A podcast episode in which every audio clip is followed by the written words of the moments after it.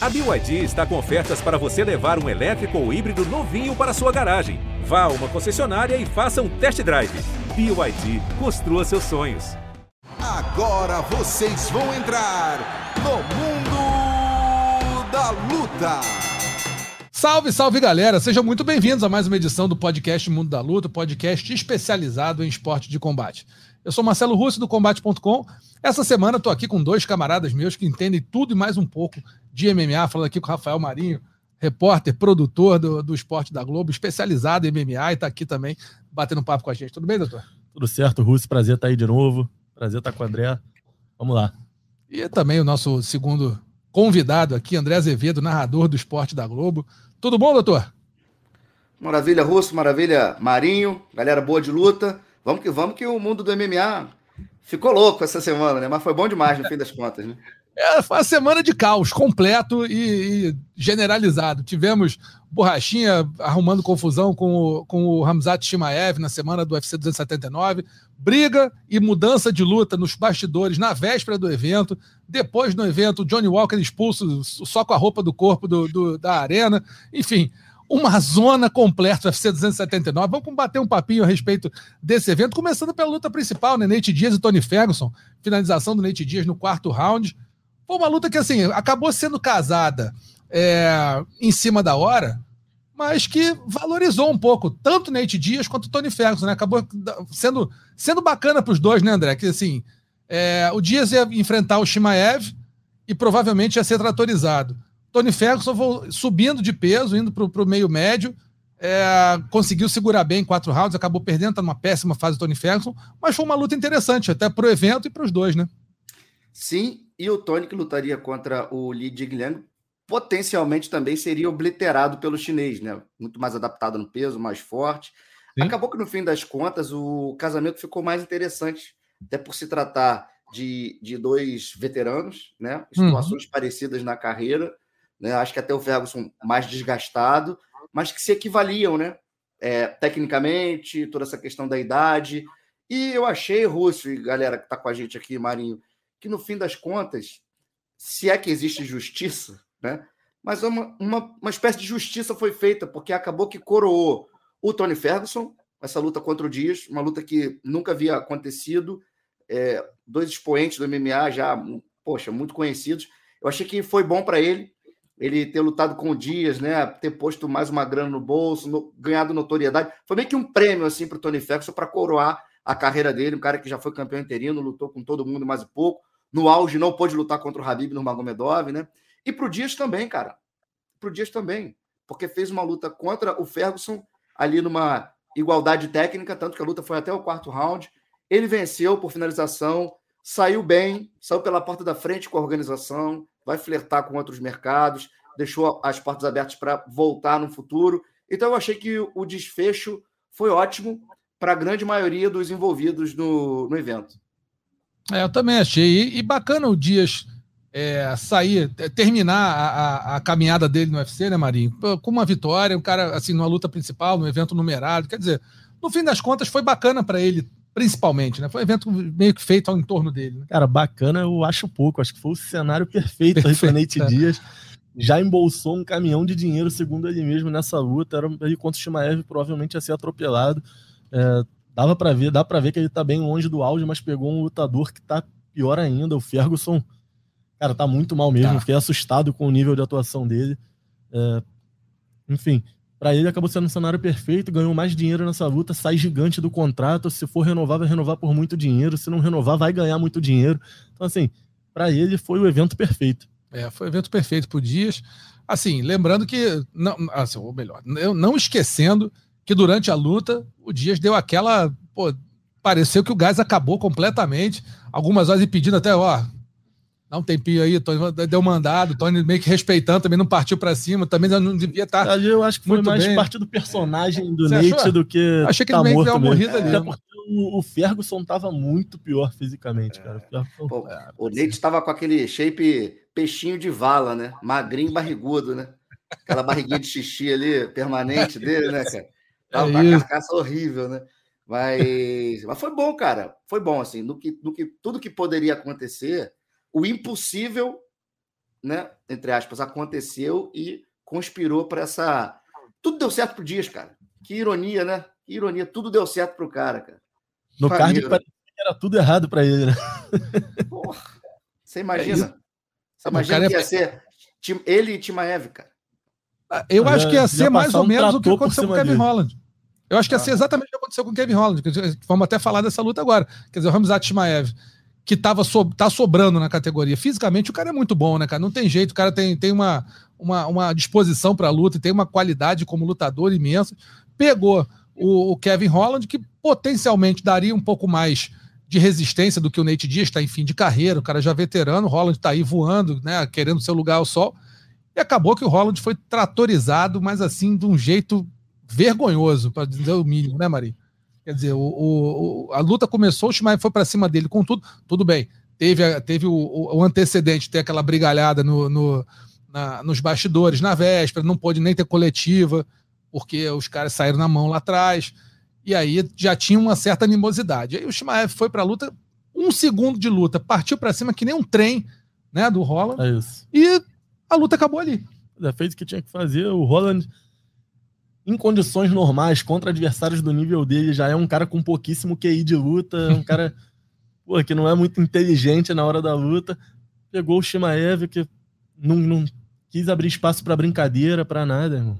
Passou o carro, não teve jeito. Passou o carro. E aí, André, o que a gente pode imaginar para o Shimaev agora? Disputa de cinturão? Pode ser. Ah, mas provavelmente vai ter a revanche do Camaro contra o Leon Edwards. O que vem para esse cara aí, na tua opinião? Cara, tem um, uma palavra na minha um nome na minha mente nesse momento para o Shimaev. Se chama. Só tem um. Borrachinha. É ele. É isso. No Brasil. Vai subir peso, peso médio e vai encarar o Borrachinha, talvez, no Brasil, né? É, subir não, né, Marcelo? É, vai ficar no peso dele, né? Vamos é combinar? Isso, é isso, é isso. Ele desce para 77 e desce é se desgastando, desce. Uhum. Não vou dizer que desce fraco, porque o bicho é um porra. O bicho é um espécime, né? É. Mas desce se desgastando para 77. Ele é um peso médio legítimo. Tanto que ele tem 1,88, cara. É a altura do Anderson. É, é um cara grande. grande. Nunca foi um peso médio pequeno. Mas eu acho que pô, mostrou ali contra o, o, Holland, né? Que ele um pouco mais pesado. Tudo bem que foi contra o Holland, que é faixa preta de jiu-jitsu, mas movimentação no chão ali, quadril pô, duro para defender. Achei Sim. que faltou técnica ali do, do, do Holland para defender, principalmente no final.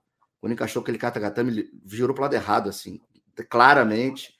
É, antes ele escapou meio que naquela correria, naquele monte de rolamento maluco ali, na disposição mas depois não, não ficou, ficou agarrado.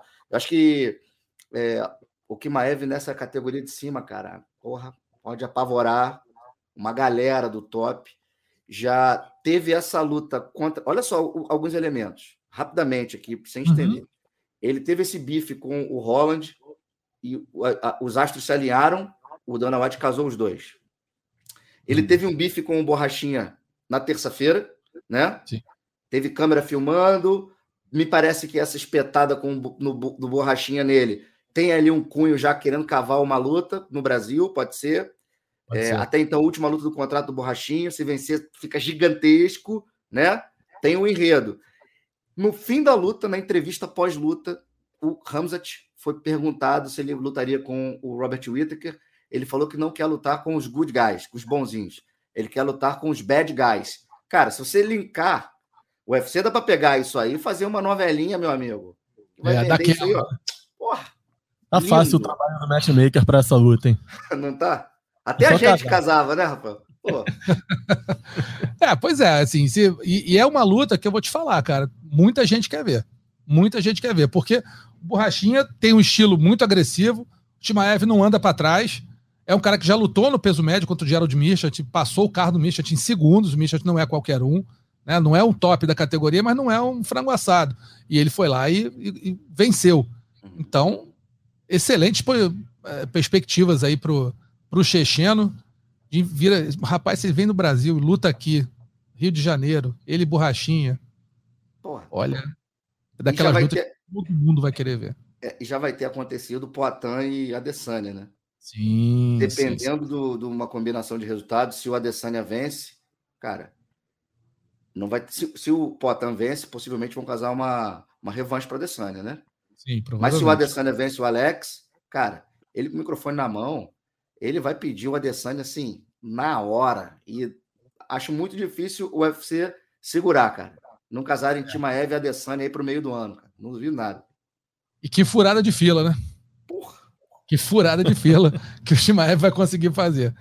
Tivemos também no evento uh, outros dois brasileiros, Jailton Malhadinho, que passou o carro no Anton Turcali, o cara que estava fazendo a, a, a, estreia dele no evento, né, finalizou uh, no primeiro round, e o Johnny Walker, que venceu o Ion Cotelabo também no primeiro round, finalizando também.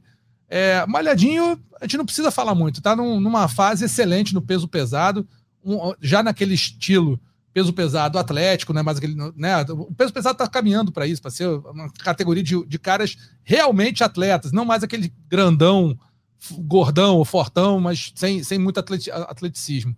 E o Malhadinho está provando que essa categoria dele, né, cara? Não tem muito o que falar. É, cara, a luta do Malhadinho é o seguinte: quem não viu o evento pode escolher entre a do Shimaev ou a do Malhadinho, que foram iguais, né?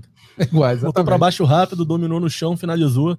Então, o Malhadinho, mais uma vez, impressionando, tá merecendo um, nome maior aí na organização. É, um upgradezinho, de repente pegar um rankzinho um pouco maior e começar a pegar, né, main event, é, main event não, card principal, começar a pegar um, um destaque, um, um spot um pouquinho melhor, né, André?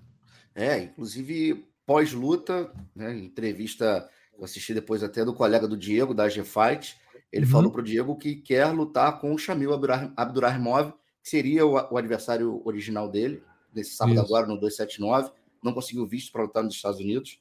É, ele gostaria de lutar com o Shamil na, em Abu Dhabi, mas aí parece que o card já está fechado lá, já tem 13 lutas lá em Abu Dhabi. Aí ele falou que se fosse em algum card esse ano ainda, ou até no Brasil, que ele ficaria muito feliz.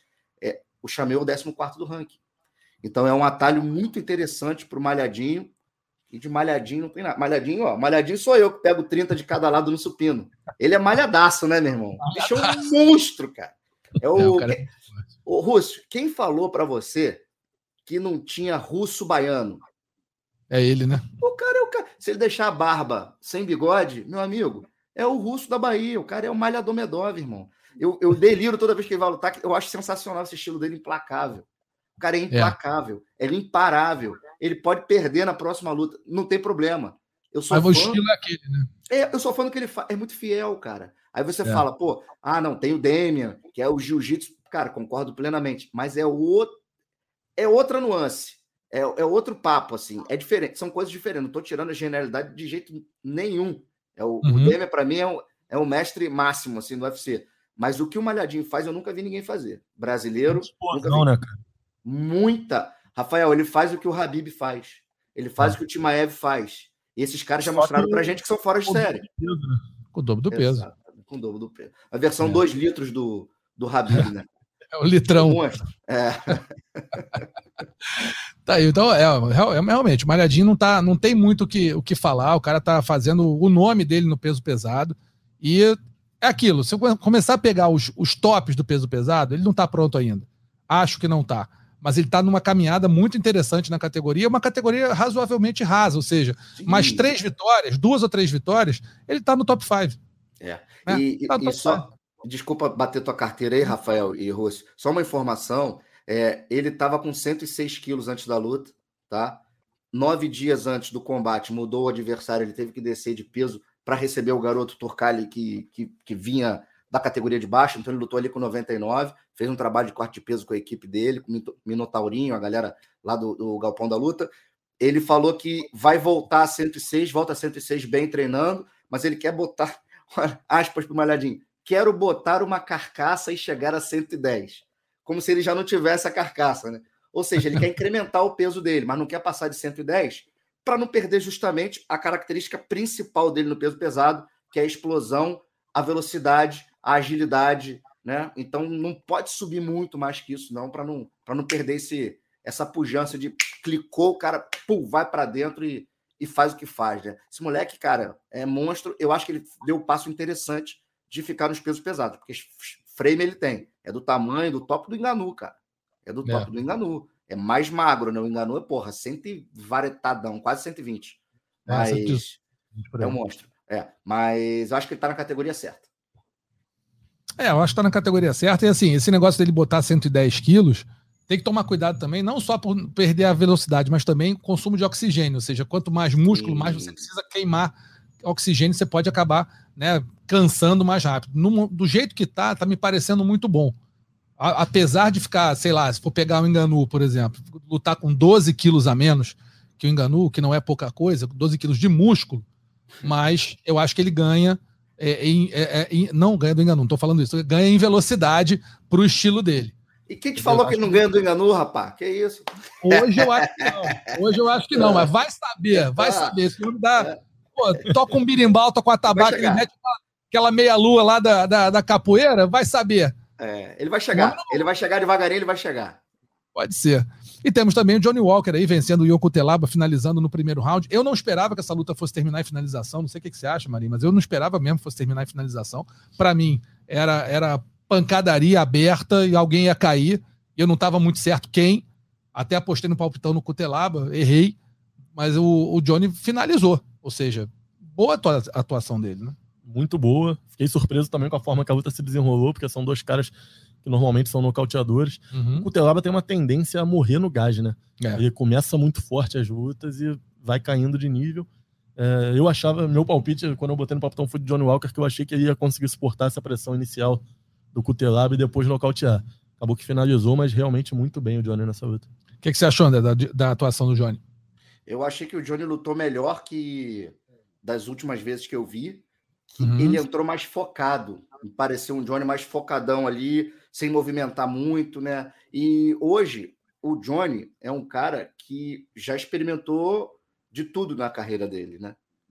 Altos e baixos, e já foi finalizado, já foi nocauteado, já nocauteou, já foi estrela, né? já foi estrela do dia para a noite. Então é um é. cara que chegou, se não me engano, deve ter 30 anos ou 31, é muito jovem ainda o Johnny, mas é um cara que já chegou num ponto ali de experiência interessante.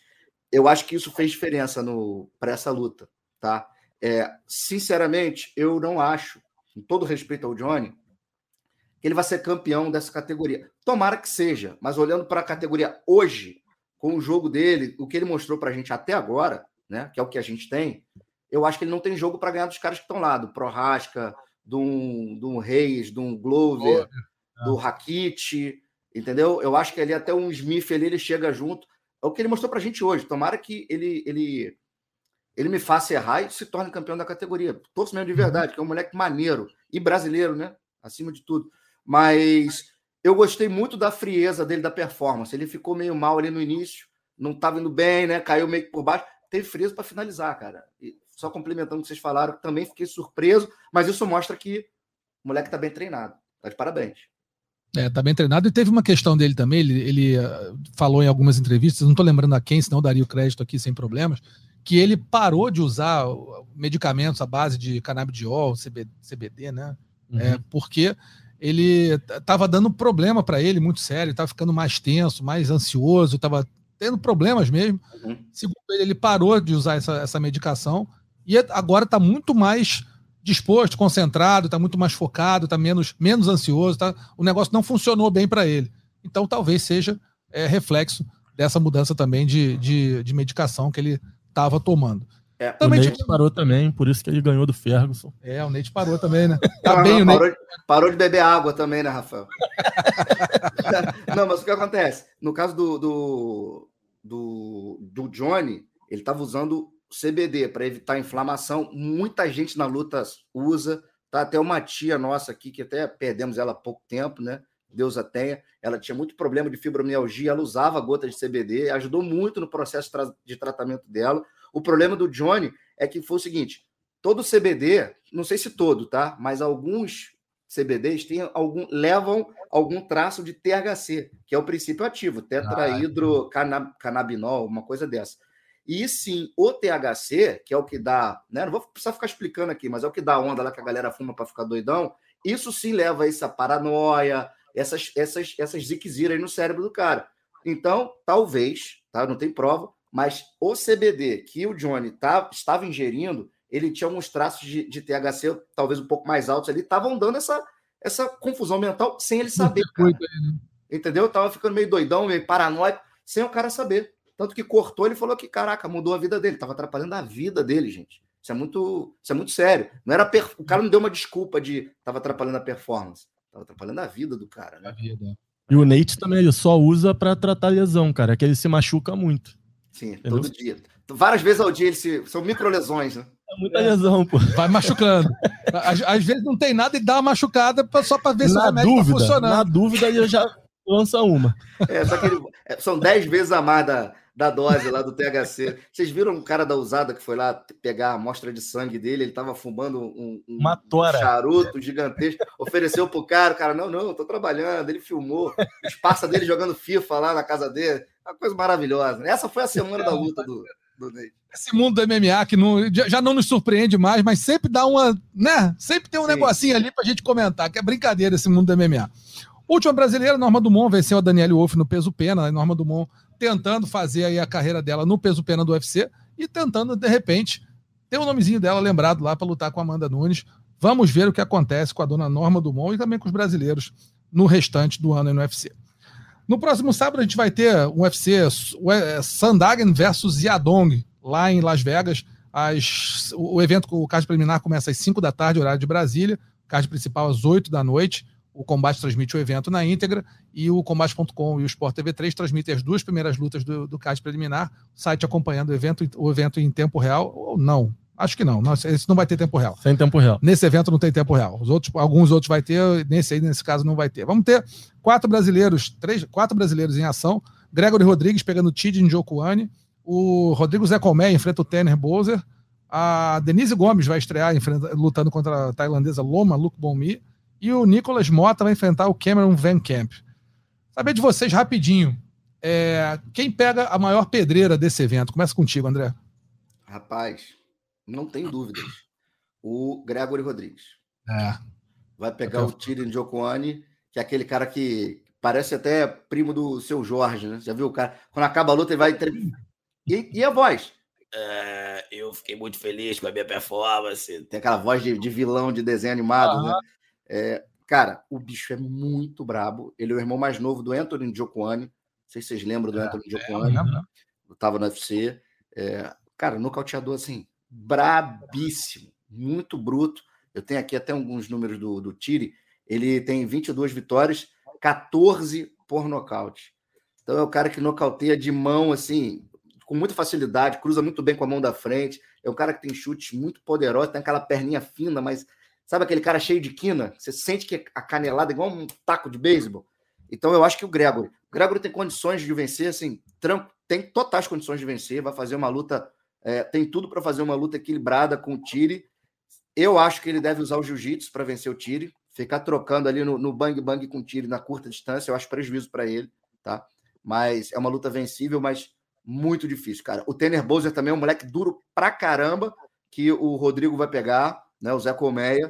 Uhum. Mas o Zé Colmeia é bom, é, é, rápido, né, cara? Um cara muito veloz, principalmente pro peso dele, né? Ele vem no peso pesado. Um bom nome no peso pesado pra gente, só perdeu uma, oito vitórias. Mas, cara, o tiro é, é, é casca grossa, cara. O bicho é, é brabo. Marinho, o que, que você acha? Concordo, acho que é uma luta que vai mostrar bem onde está o Gregory Robocop na, na, categoria. Ele é mais um bom nome dessa leva aí fortíssima de pesos médios do Brasil no UFC.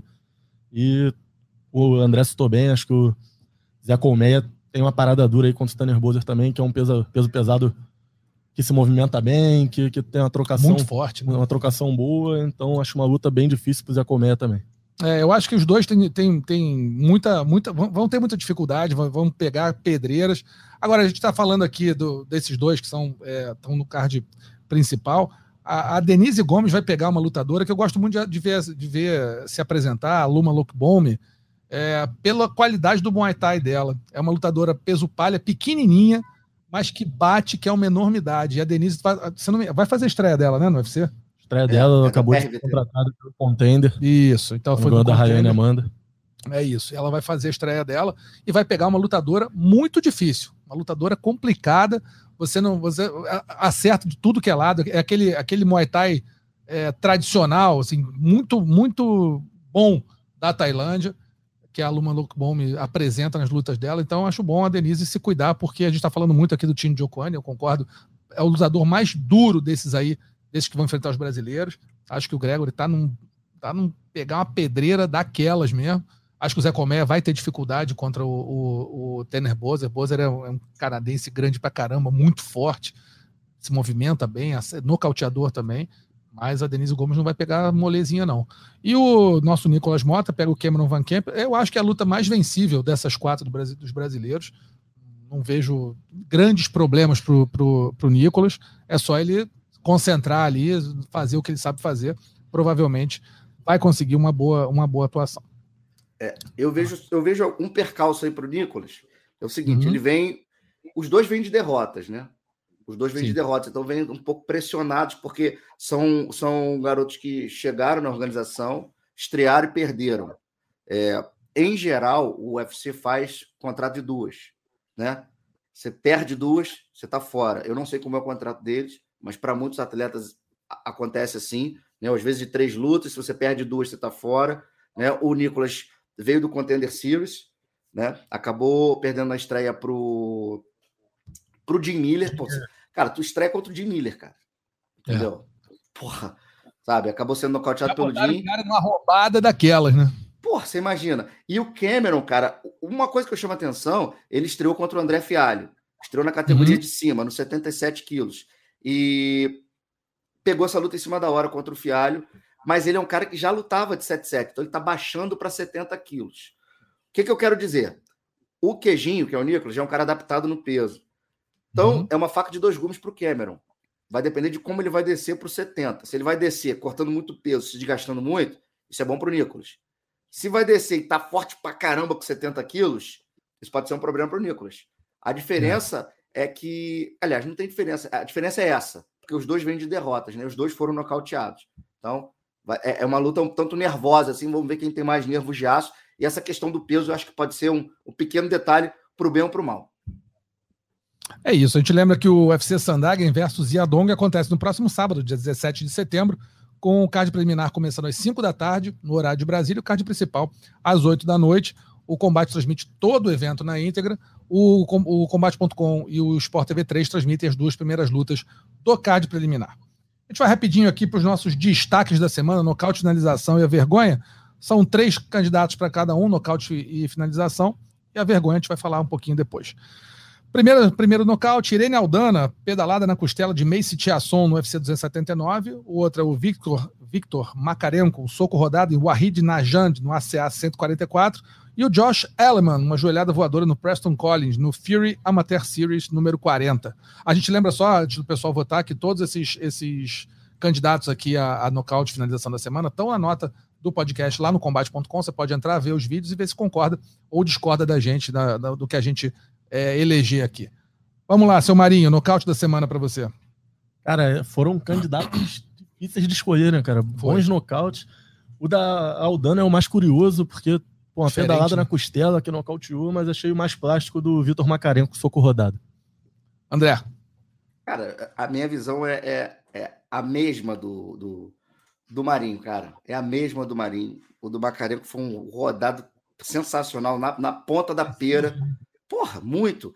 Só que eu vou ficar com a com a da Irene, cara. Eu nunca tinha visto um local, tipo, calcanharzada na costela, cara. Assim, de pedalada, assim. Nunca tinha visto. Então, Vou deixar para você desempatar ou empatar tudo e votar no outro aí, Marcelo. Não, vou desempatar, vou desempatar.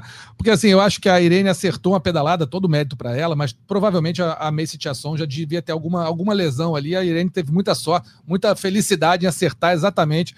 Ou então a pedalada foi da, né, de nitroglicerina ali, quebrou a costela da, da moça quando pegou de primeira. Pode ser, uma precisão, de repente pegou na ponta da costela aqui, né, deslocou. A gente não sabe mas sem dúvida nenhuma, para mim, o soco rodado foi o, foi o nocaute mais bacana, justamente pelo que vocês falaram. Muita precisão, muita velocidade, pegou uma vez só, o cara desceu e acabou. O nosso Wahid Najand só foi ver a luz do dia depois. Então tá aí Victor Makarenko por 2 a 1 um, o nocaute da semana. Finalização da semana: Sofia Bagishvili, um, uma chave de braço com as pernas em Anita Becos no KSW 74. Ou Yaleman Saya Satov, um triângulo de mão no Merging, número, Merging FC 3. A gente não conseguiu achar o nome do, do adversário dele aqui, senão colocaria. Ou Gabriel Bonfim, brasileiro, um Von Flu Choke sobre o Trey Weathers, o Trey Waters no Contender Series. Vai lá, Marinho. Cara, vou com a finalização da Sofia, que foi bem surpreendente aí no KSW. André. Cara, eu, antes de eu votar, eu só quero falar uma coisa. Eu nunca vou votar no, num Von Flu choke. Apesar de ser uma coisa. É... Já sofreu com ele ou acha feio? Não, não é já sofri e já apliquei. mas é uma coisa assim: parabéns ao Gabriel Bonfim pela vitória. Mandou bem demais, mas não por ele. Porque eu trouxe assim, cara, se tu vai pra guilhotina, não por ele, pelo adversário. Hum. O cara chegou do lado, meu irmão, larga. Larga porque você vai tomar. Tu vai tomar o Von Flu, que é um contra-ataque. Então, porra, é um troço tão elementar assim. O Gabriel, o Gabriel não tem nada a ver com isso, ele tá certíssimo, né? Mas nesse caso, assim, porra, o cara que aplica a guilhotina, deixa o cara chegar do lado e continua segurando, merece tomar o Von Flu mesmo. Parabéns ao Gabriel, mas eu vou votar na finalização da menina que, que foi bonita, da, da Sofia Bagishvili, aí mandou bem demais. Então, unanimidade também acho Sofia Bakshvili no KSW 74, a chave de braço com as pernas da Anitta Becos. Chave de braço, pô, bem encaixada. E é difícil, né, cara? Você pega, você botar ali a perna e conseguir travar o braço do adversário a ponto de finalizar com isso. Belo golpe aí da Sofia Bagishvili, conquistando aí a finalização da semana. E a vergonha da semana, senhores, assim, eu poderia ser o UFC 279, a, a semana da luta do UFC 279 como um todo, né? Você teve bagunça do Borrachinha com o Shimaev, você teve brigalhada lá atrás, você teve. Mas em, quase em todas as situações, o Shimaev estava envolvido. Né? Teve confusão com o Borrachinha, que eu acho que nem foi muito, muito ele que puxou, acho que o Borrachinha estava ali mais e aproveitou o momento para conseguir um, um, um, barulhinho ali.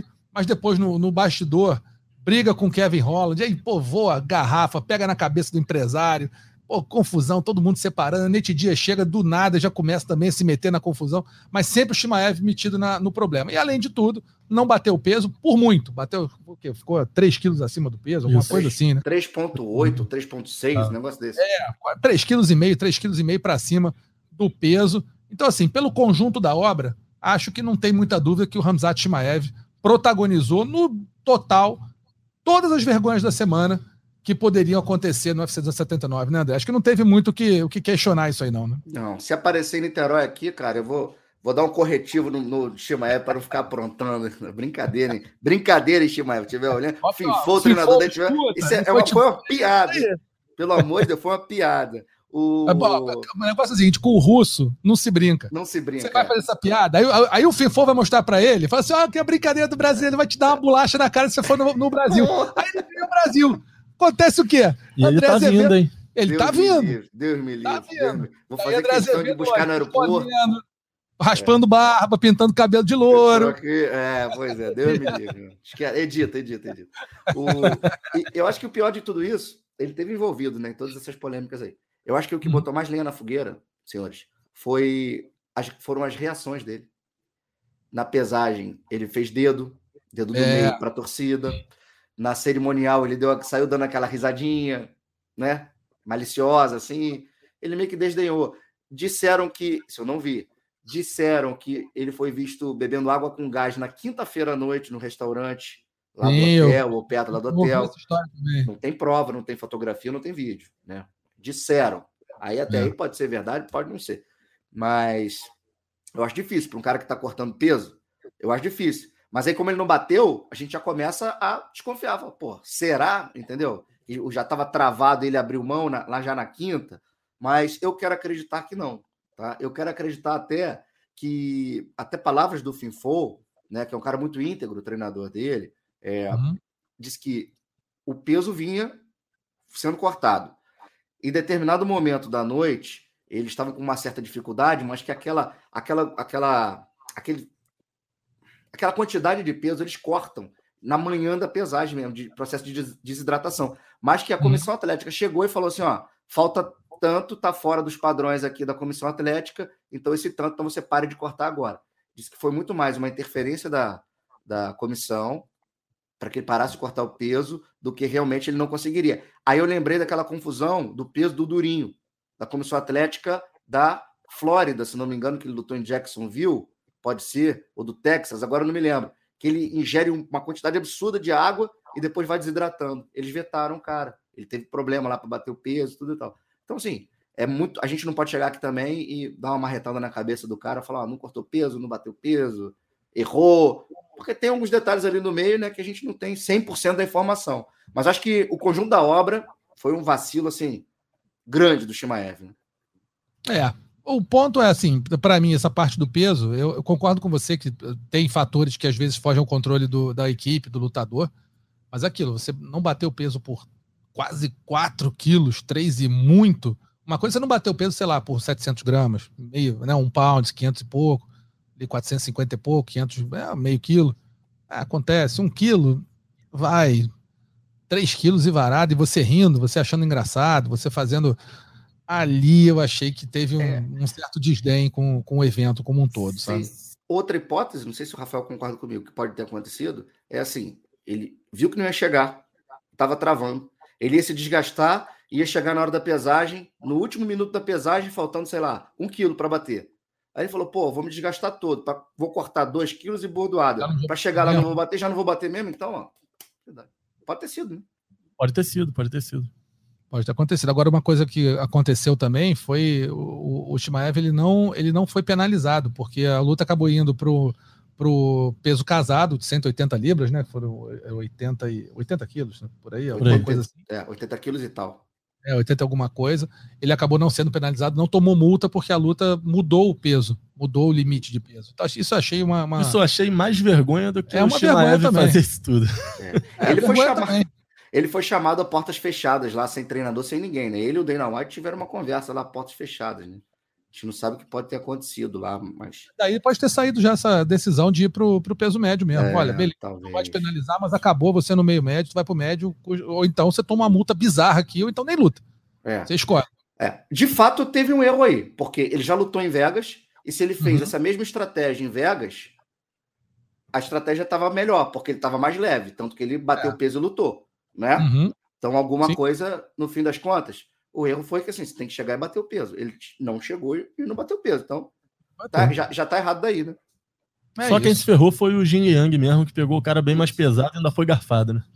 E, e, nem usou o terno na coletiva, né? Nem usou o terno. Usou o terno. Meteu uma grana lá para usar o terno, não usou o terno na coletiva, não deu para entrar, não, não pode entrar de terno na pra luta.